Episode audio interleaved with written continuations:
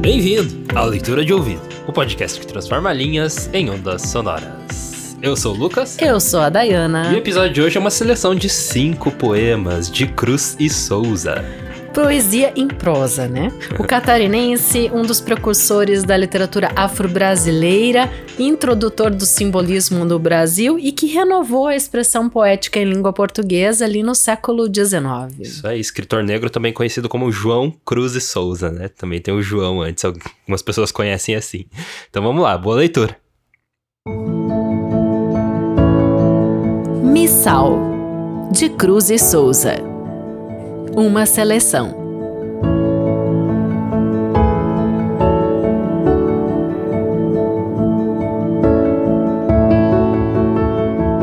Oração ao Sol. Sol, Rei astral, Deus dos sidérios azuis, que fazes cantar de luz os prados verdes, cantar as águas. Sol imortal, pagão, que simbolizas a vida, a fecundidade, luminoso sangue original que alimentas o pulmão da terra, o seio virgem da natureza.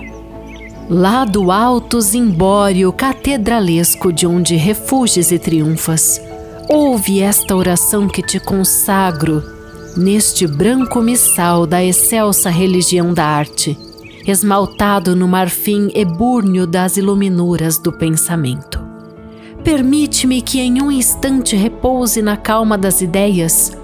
Concentre cultualmente o espírito como no recolhido silêncio das igrejas góticas e deixe lá fora, no rumor do mundo, o tropel infernal dos homens ferozmente rugindo e bramando sob a cerrada metralha acesa das formidandas paixões sangrentas. Concede, sol, que os manipansos não possam grotescamente, chatos e rombos, com grimaces e gestos ignóbeis, imperar sobre mim. E que nem mesmo os papas, que têm à cabeça as veneráveis orelhas e os chavelhos da infabilidade, para que não venham com solene aspecto abençoador babar sobre estas páginas os clássicos latins pulverulentos, as teorias abstrusas, as regras fósseis, os princípios batráquios, as leis de crítica megatério. E faz igualmente sotando os espaços com que os argumentos duros, broncos, tortos não sejam arremessados à larga contra o meu cérebro como incisivas pedradas fortes.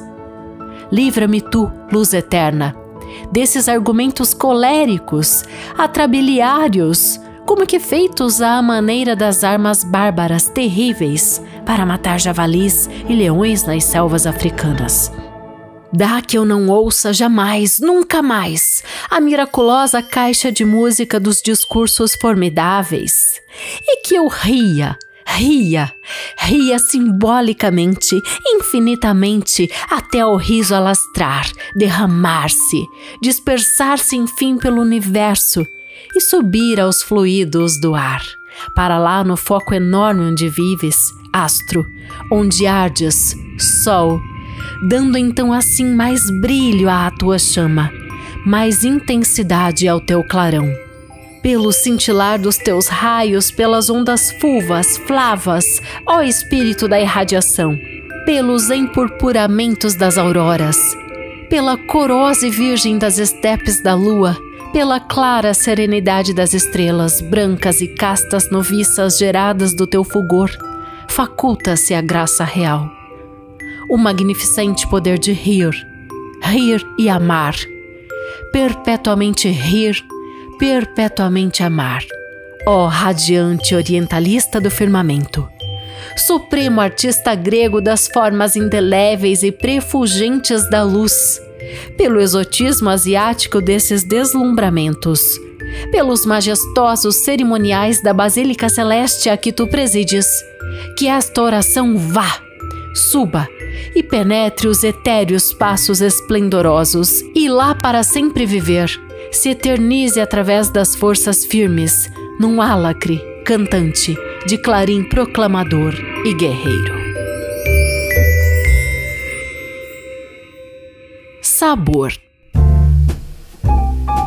Os ingleses, fidalgo em entendimento de artista para significar o melhor, dizem na sua nobre língua de prata, the best. O que os ingleses chamam the best é finamente o que eu quero exprimir com a palavra sabor, que para requintada espiritualidade marca alto na arte, filtrada, purificada pela exigência, pelo excentricismo da arte. Após a delícia frugal de um lanche, de frutas silvestres e claros vinhos numa colina engrinaldada de rosas, quando o sol sob nuvens aparece e desaparece, numa confortante meia sombra de luz, não é apenas o gozo das frutas e dos vinhos que te fica saboreando no paladar. O aciado aspecto do dia levemente frio, agulhante nas carnes, o ouro novo do sol em cima, a cor bizarra, correta do verde luxuoso, o gelo fresco e cristalino nas taças sonoras espumantes de líquidos vaporosos, e o viçoso encanto de formosas mulheres, indo em bocas de aurora e dentes de neve. Toda essa impressionante, alegre palheta de pintura à água aflora num esplendor de gozo a que tu bem podes chamar o raro sabor das coisas. A clarividência na atitude dos perfis que a essa hora pintalgam a paisagem de colorido variado, o aroma de que tudo vem, e de que tudo sobe para a serenidade azul. O ritmo simpático do momento, a lassitude branda de nervos que engolfa as ideias numa larga felicidade amável, como em amplos coxins de arminho, todas essas preciosas maneiras e pitorescos estilos que dão linha, grande tom ao viver, fazem, enfim, que de tudo se experimente um radiante, aguçado sabor. Não basta, pois, o paladar esse apenas materializa. Não é, portanto, suficiente que se sinta o sabor na boca, que o examine, que se o depure, que se o saiba distinguir com acuidade, com atilamento. É necessário, indispensável, que por um natural desenvolvimento estético se intelectualiza o sabor, se perceba que ele se manifesta na abstração do pensamento por fim, as palavras, como têm colorido e som, têm do mesmo modo sabor. O cinzelador mental que lavora períodos faceta diamantiza a frase, a mão orgulhosa e polida que, na escrita, burila astros. Fidalgo entendimento de artista, deve ter um fino deleite, um sabor educado. Quando, na riqueza da concepção e da forma, a palavra brota Floresce da origem mais virginal e resplende, canta, sonoriza em cristais a prosa. Para a profundidade, a singularidade de todo o complexo da natureza. O artista que sente claro, entende claro, pensa claro, saboreia claro. Os Cânticos no templo branco que os mármores augustos e as cinzeluras doiradas esmaltam e solenizam com resplandência, dentre a profusão suntuosa das luzes, suavíssimas vozes cantam. Coros edênicos inefavelmente desprendem-se de gargantas límpidas, em finas pratas de som, que parecem dar ainda mais brancura e sonoridade à vastidão do templo sonoro. E as vozes sobem claras, cantantes, luminosas como astros. Cristos aristocráticos de marfim lavrado como fidalgos e desfalecidos príncipes medievos apaixonados emudecem diante dos cânticos da grande exalção de amor que se desprendem das vozes em fios subtilíssimos de voluptuosa harmonia. O seu sangue delicado, ricamente trabalhado em rubim, mais vivo, mais luminoso e vermelho, fuge ao clarão das velas. Dir-se-ia que esse rubim de sangue palpita aceso mais intensamente no colorido rubro da luxúria dos cânticos, que despertam siliciando todas as virgindades da carne. Fortes, Violentas rajadas de sons perpassam convulsamente nos violoncelos, enquanto que as vozes se elevam, sobem num veemente desejo, quase impuras, maculadas quase numa intenção de nudez. E através das volúpias das sedas e damascos pesados que ornamentam o templo, das luzes adormentadoras dos perturbadores incensos, da opulência festiva dos paramentos dos altares e dos sacerdotes, das egrégias músicas sacras. Sente-se impressionativamente pairar em tudo a volúpia maior, a volúpia branca dos cânticos.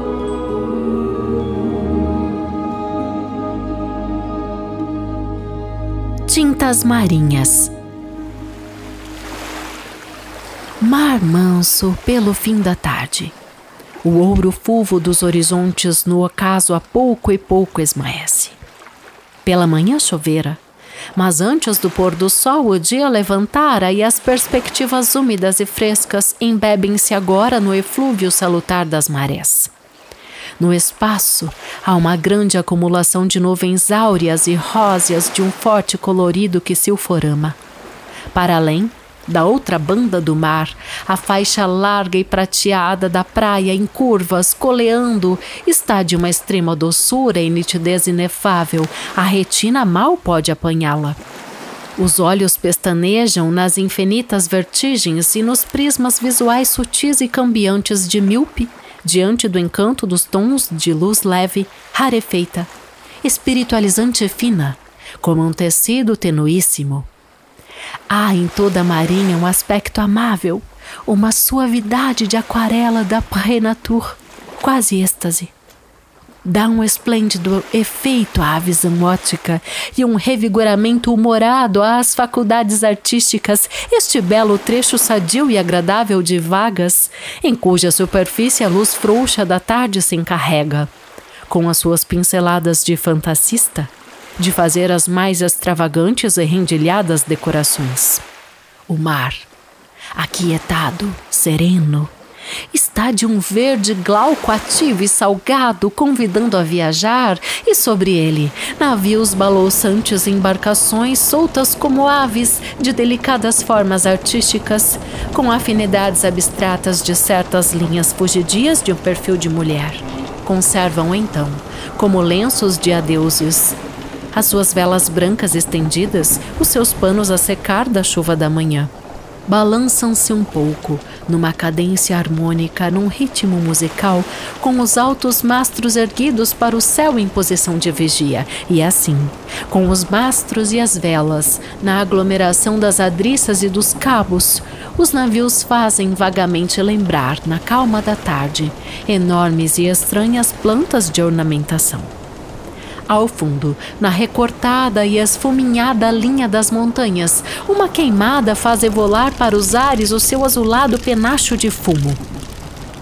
E no meio da pitoresca delícia da marinha alegre lavada, de um acre sabor de azote, uma ou outra gaivota esvoaça, além num voo incisivo, rápido, ou pousa junto aos líquens ou junto às algas, mergulhando e roçando na vítrea vaga a nevada plumagem de arminho.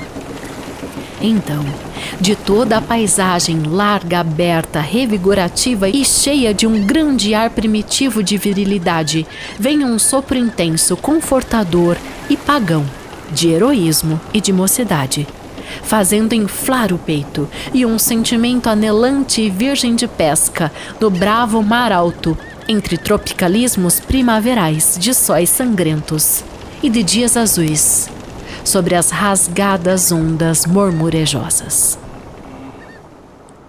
Som. Trago todas as vibrações da rua por um dia de sol, quando uma elétrica corrente de movimento circula no ar. Mas de todas as vibrações recolhidas, só me ficou vivendo a música do som no ouvido deliciado. A canção da tua voz, que eu no ouvido guardo para sempre conservo, como um diamante dentro de um relicário de ouro. Cá está, cá sinto harmonizar, alastrar em som o meu corpo todo como flexuosa serpente ideal. A tua clara voz de filtro luminoso, magnética, dormente como um ópio.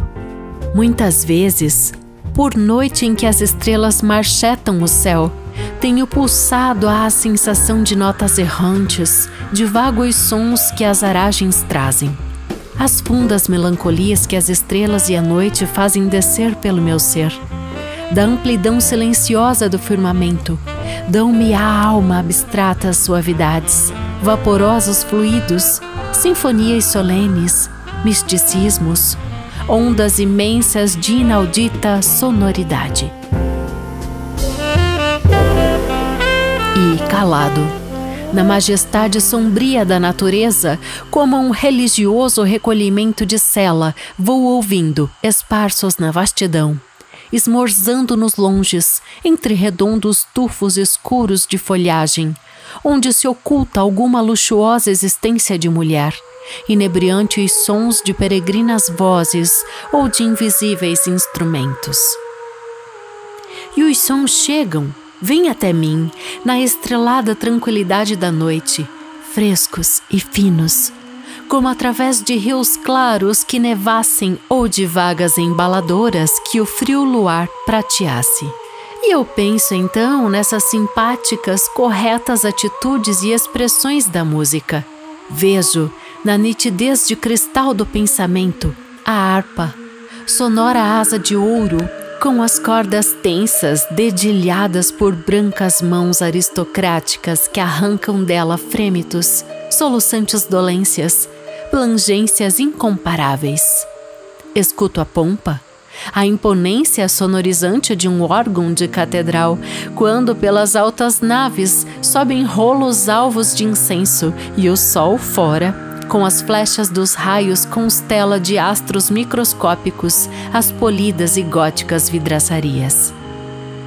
Ou precinto ainda, num fidalgo salão do tom, onde os perfis ostentam valorosidades de linhas ducais e a luva impera galantemente, a assinalada elegância dos concertos da graça, quando os violinos zurzinando notas que esvoaçam do arco resinado às cordas retesadas, zumbindo e reflumente, prendendo-se à voz que resplende, triunfa na sala. Sonorizando-a, iluminando-a mais que os fúlgidos lustres e os candelabros facetados, como se da garganta de quem cantasse a aurora alvorecesse e vibrasse. E cuido logo ver uma mulher, alta, beleza grega, formas esculturais primorosamente cinzeladas, a cabeça de uma discreta severidade de deusa, pousa-lhe no rico, abundante torso inteiriço de corpo forte. Há uns meigos tons loiros no aveludado cabelo, que por entre a luz, mais loiro e aveludado brilha. De pé, erecta, o perfil nitidamente marcado no meio da cauda astral da veste de seda rara. Ela desprende, evola a voz da garganta de aço novo, e esta espiral de voz revoluteia no salão. Fica algum tempo aquecendo e sonorizando o ar. Como um astro, essa voz flameja, palpita e gira na iluminada órbita da sala cheia da multidão que a escuta e como um astro cai, fulgurando semelhante a exalações meteóricas no fundo do meu ser como um golfo. Nobremente, pela cadência do canto, o corpo da imaginária mulher tem certas flexões delicadas e eletrismos de gata voluptuosa, e o seio, fremente da melodia que o emociona, se afervora e pulsa. E a voz ala-se, ala-se gorjeada, arrulhante trinada. Ave de luz harmoniosa que ela enfim solta do aviário do peito. Todos esses dulçurosíssimos efeitos musicais me impressionam singularmente, distribuindo por mim a mais aguda vitalidade mental, que me tensibiliza os nervos da atenção, como se todo eu me achasse sob uma atmosfera salutar e tonificante. Ou então, cobrem-me também de opulências de gloriosas soberanias, as vivas forças orquestrais, onde perpassam ruídos largos de floresta, clarins, inefáveis, misteriosas melodias de pássaros. Mas, do som, da música, não me exalça não me enleva só o ritmo leve, educado, que deixa uma suavidade acariciando, bafejando o ouvido como um perfume bafeja. Acaricia o olfato. Ficam nos sentidos, nos nervos calafrios sutis, ligeiros narcotismos, pequeninas vibrações que, não sei de que, rútila chama, parecem faiscar. E começo, após um engolfamento de sons profundos, a ter penetrabilidades intensas, estranhas emoções que me despertam infinitas séries de fatos já gelados no tempo, como passadas fases de lua. Evidenciam-se-me ideias, impressões, sugestões curiosas, certos obscuros estados mórbidos da alma que em vão a espiritualidade humana tenta transplantar para os livros, mas que só o ritmo aviventa, levanta aos poucos da nebulosa das existências, como um sol sempre amado, mas já antigo, já velho, remotamente apagado nos sentimentos.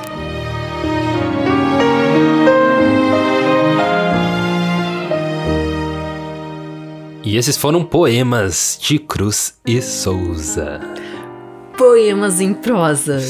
Eu tenho que falar toda vez. falar quantas vezes. Uhum. É que realmente a, a, o formato, né, a estrutura do texto é um texto corrido, como se fosse um texto narrativo. É, é você fala isso também porque você. É, na hora de ler você percebe, né? Que ele não é estruturado ali como um poema, uhum. como a gente conhece, né? Com as estrofes assim. É, então... É, apesar de ter várias aliterações, né? Ele se apropria muito, né? De tudo isso que acontece é. na linguagem poética. Eu acho que essa estética mais é, visualmente, assim, é. na hora de você ler, isso fica mais evidente do que é, ouvindo, ouvir, né? né? Porque ouvindo até, até porque, pode parecer que é diferente. É, até porque ao ouvir, né? É como você ouvir qualquer outra poesia, eu costumo sempre não fazer essa pausa de verso, fazer essa pausa de entonação, uhum. né? Ao, ao declamar uma poesia aqui no podcast. Uhum. E eu escolhi a última para homenagear você. Ah, é? Som. Por causa dos sons? Porque você é músico, né? Também, cria muitos sons. É muito legal, ele tipo, faz essa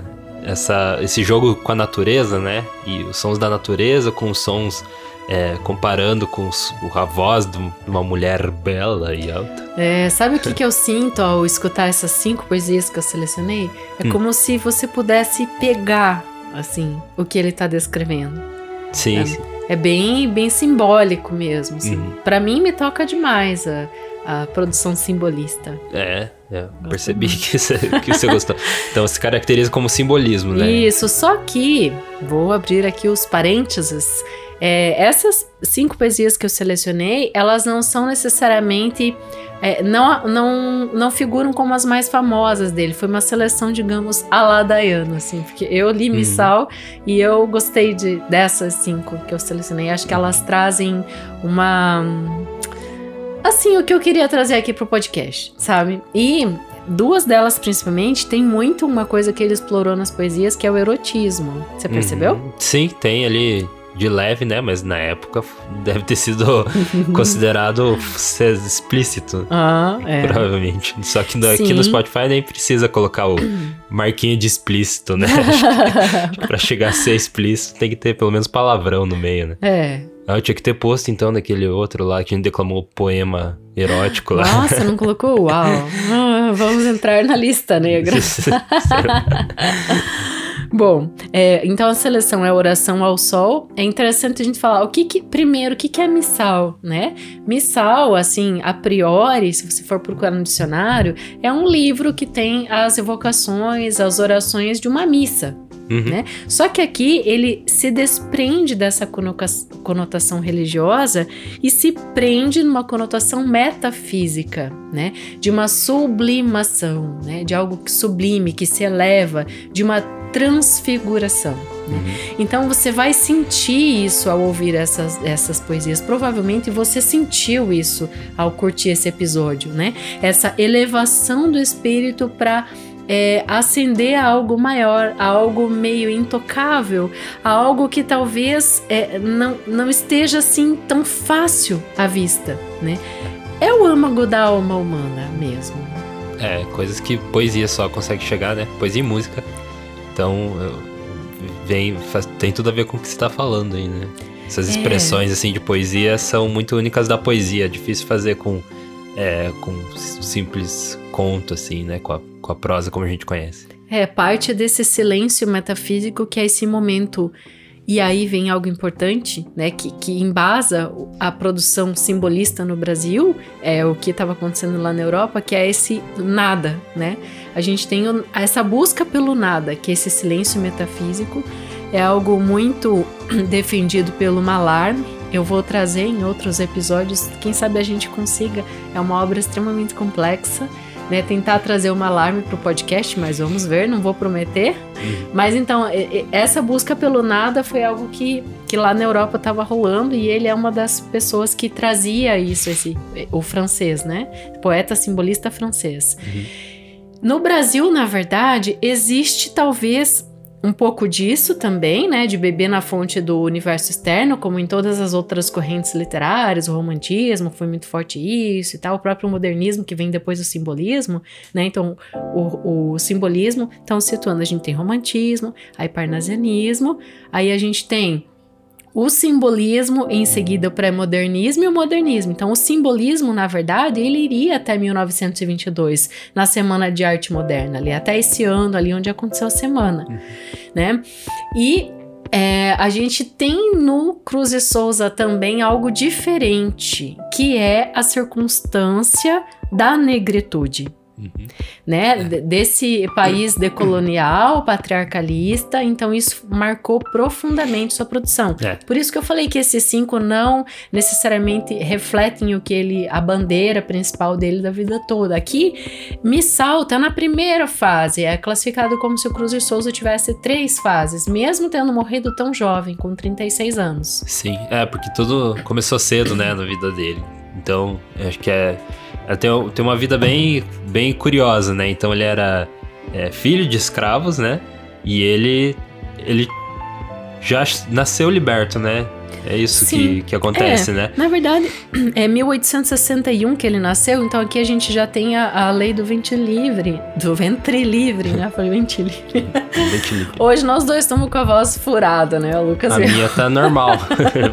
no meu ouvido a minha parece normal, mas garanto que tá fanha. A voz tão lindas. Nosso né? filho tava resfriado e agora ela não tá mais e a gente tá começando a ficar. Então, filho de escravos negros, né, libertos, né, de fato. Só que os é, pais dele ainda que é moravam. Cruz e Souza, né? É. Não Cruz da Souza também, tipo, é, é Cruz. Ele nasceu João da Cruz, né? Isso. O pai dele era o Guilherme da Cruz, era um mestre pedreiro, a mãe dele uma lavadeira, a dona Carolina Eva da Conceição. E eles ainda moravam no porão, né, do, do senhor ali, né, da casa senhorial. Uhum. Mas o, o, João da Cruz, então, foi apadrinhado pelo coronel, né, que é o... É, Xavier? Guilherme também. Guilherme Xavier de Souza, né? Hum. Eu quis falar Xavier, fiquei tic, tic, tic. Ele, Fiz uma musiquinha aqui. Ele que foi grande responsável pela educação também. Né? Justamente. Então, ele fez o que um padrinho tem que fazer, né? Com, com, deu sobrenome, deu proteção, deu educação formal. E o Cruz e Souza aproveitou tudo isso, é óbvio, né? Então ficou chama, chamado como Cruz e Souza, né? Pegou o sobrenome pai e padrinho. E aos oito anos, quando este coronel, até então coronel, volta da Guerra do Paraguai, ele declama um poema e já se destaca na literatura. Hum. Nesse momento, então, o coronel ganha o, o, o título, né? A, como que fala? Promoção uhum. para marechal. Uhum. Né? Então, na, na, maioria dos dados biográficos, você encontra que ele era padrinhado pelo Marechal Xavier das, de Souza, né? Uhum.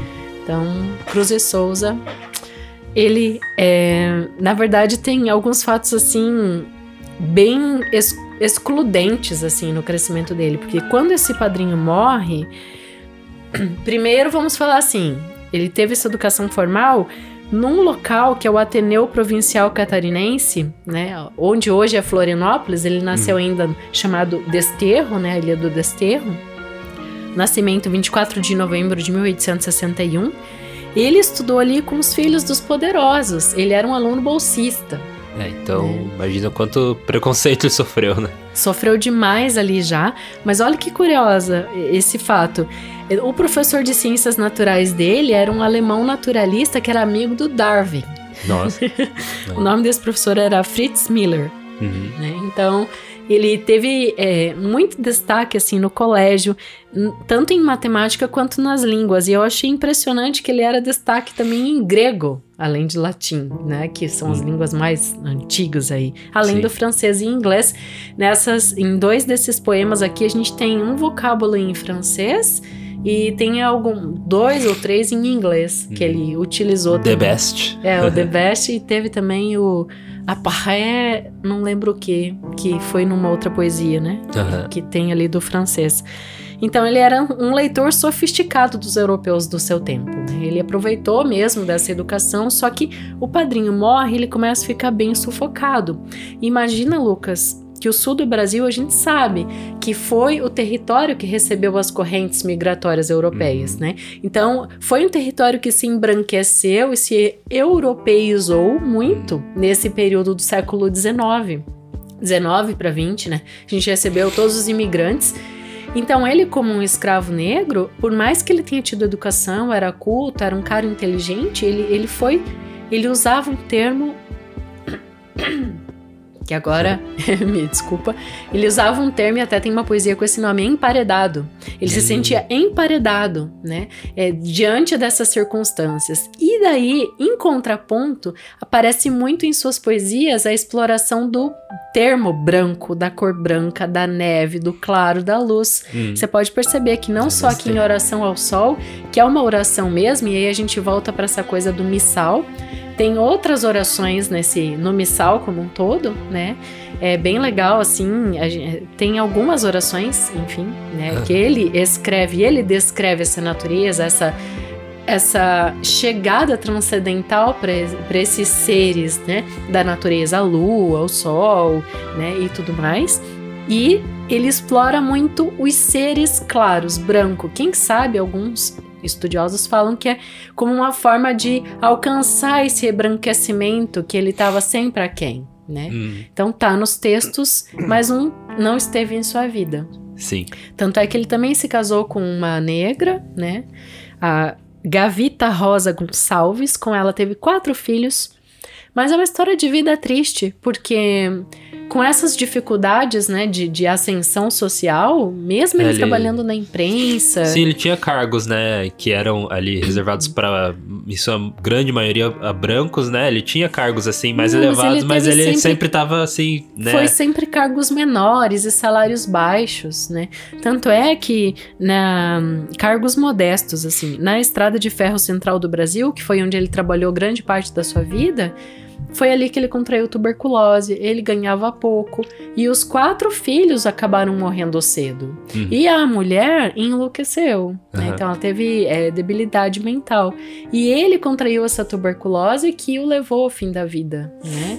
Ele, Sim. no finalzinho, ali no último um ano e meio, ele foi para Minas para morar num sítio chamado Curral Novo para tentar ter áreas melhores, ver se é, melhorava da essa, saúde. Essa transição muito, é muito comum, né? A gente cansa aqui de trazer escritores que morreram de tuberculose, né? É. Nossa, acho que colocasse uma porcentagem, deve, deve assim passar dos 20% mais, né? Dos escritores que a gente traz morreram de tuberculose. Nossa, bem mais que 20%. É, do século XIX, ufa. Quase todos. Tinha que fazer a relação só para ver quantos, mas é a grande maioria, assim, é, morria de tuberculose. É. E era muito comum essa transição de quando pegava a doença, ia se retirava para um sítio, né? É, se retirava e meio da, que transmitia para a família toda, né? Porque é uma doença que não tinha controle ainda no século XIX. Sim. E o que é mais impressionante é que ele acabou, ele estava tão paupérrimo, né, nesse momento ali no fim da vida, que o corpo dele, para ser transladado de Minas para o Rio, veio num trem de carga no espaço destinado aos animais. Aham, sem dinheiro nenhum, né? Não tinha. É, e o José Bonifácio foi um dos que patrocinou o enterro dele, então ele está enterrado no Rio, né, apesar de ter nascido em Santa Catarina. Nossa, tô toda entupida. Deve estar sendo uma beleza escutar esse epi- esse episódio.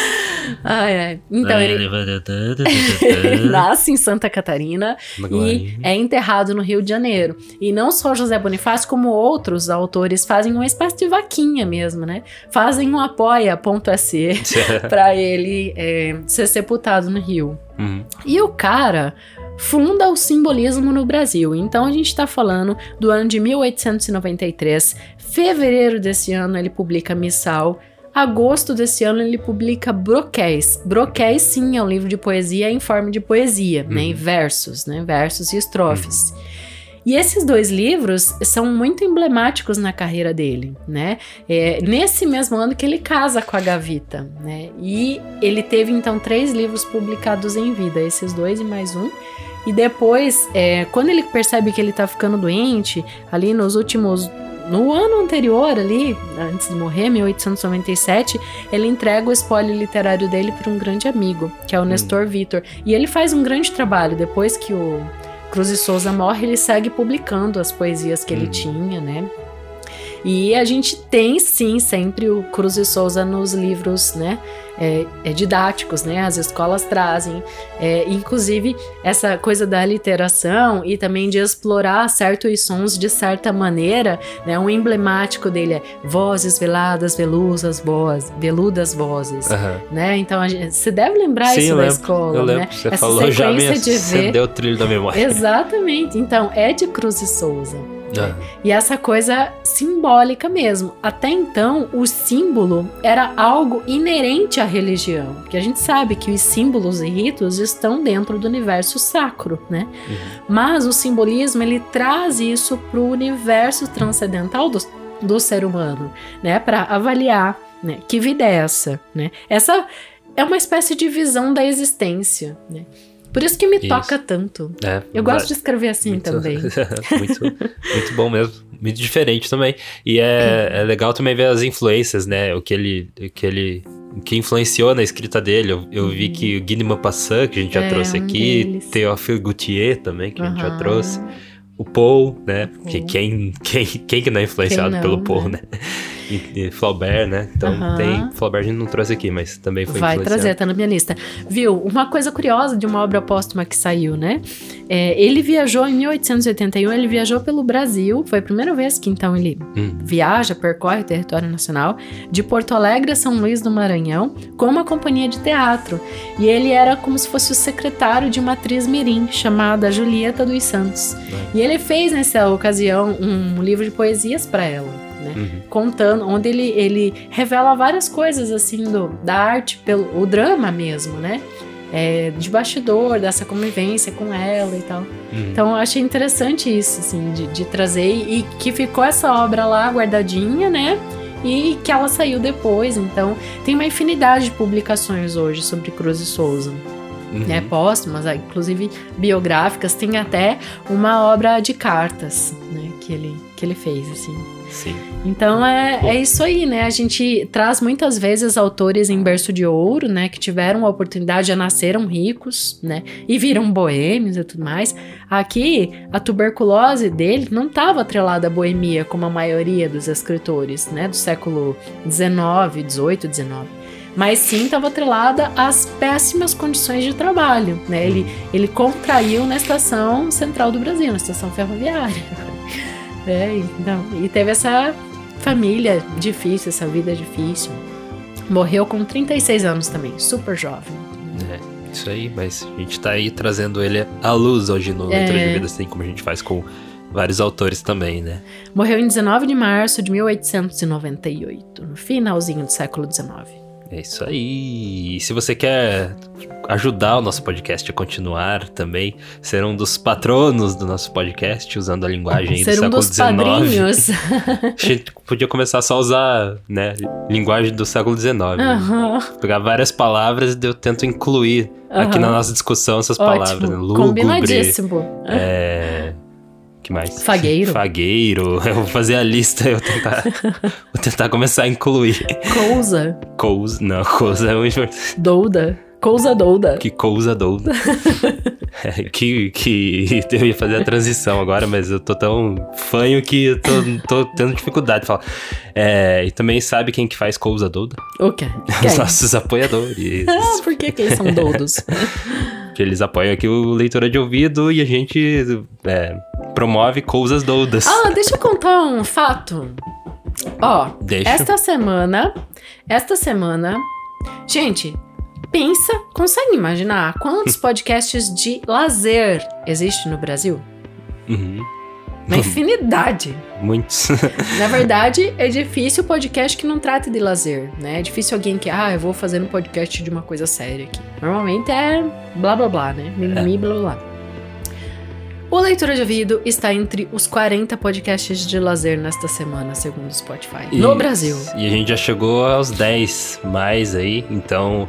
Mas esses 10 mais a gente chega por um período de tempo é, assim que dura pouco, às vezes dura uma semana, e, e daí a gente vai descendo posição, mas a gente já chegou entre os 10, 10 é, de lazer, né? E a gente consegue chegar nesse, nesse patamar quando os, os episódios são divulgados, são compartilhados, é, né? quando você compartilha, quando você mostra para o seu amiguinho, para o seu amor, para os, todo mundo da família É, e a então- vizinhança. Então é quando ele chega lá na- nos, nos charts, nesses top, top 10, no- agora a gente tá no top 40, né? Ele. é, a gente, tipo, entra no, no- na cadeia ali de podcast que são mostrados para pessoas que estão procurando ou que entraram ali por, por engano e o algoritmo do Spotify ah, decide, ah, essa pessoa vai gostar de literatura, daí ela mostra nosso podcast. Então, a gente ficando é, nessas posições mais altas, isso acontece para mais pessoas, né? Vai chegando para mais pessoas de maneira mais fácil. Isso. Então, é, hoje a gente tá monetizando o nosso podcast com o Apoia, que a gente já vai falar sobre o Apoia. é, mas é, ainda é pouco, né? A gente tem que monetizar ele mais ainda de outras formas, com anunciante, enfim. E para isso acontecer, a gente tem que ter mais pessoas nos ouvindo.